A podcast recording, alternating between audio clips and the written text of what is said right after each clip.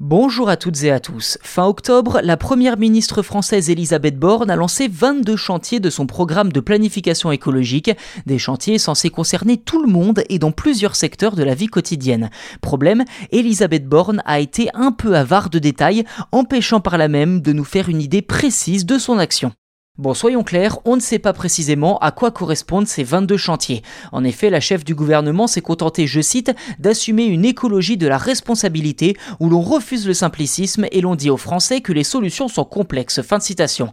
Elisabeth Borne a expliqué que les leviers avaient été identifiés en se basant sur des indicateurs pouvant, je cite, paraître complexes ou abstraits.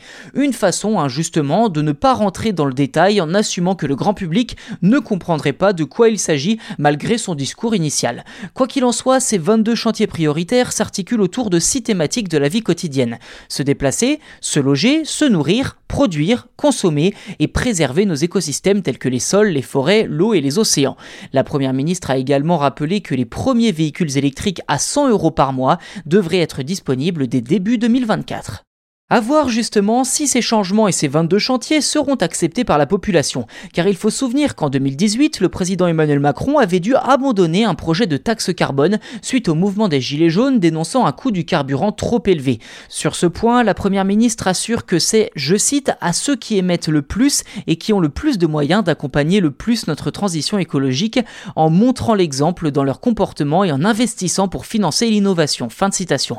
Concernant les plus modestes, Elisabeth Borne a promis de les accompagner notamment dans leur emploi et assurer que la transition sera, je cite, synonyme de mieux vivre même si le défi est immense. Nous devons faire en 8 ans plus que ce que nous avons fait en 32 ans en matière de baisse d'émissions. Fin de citation.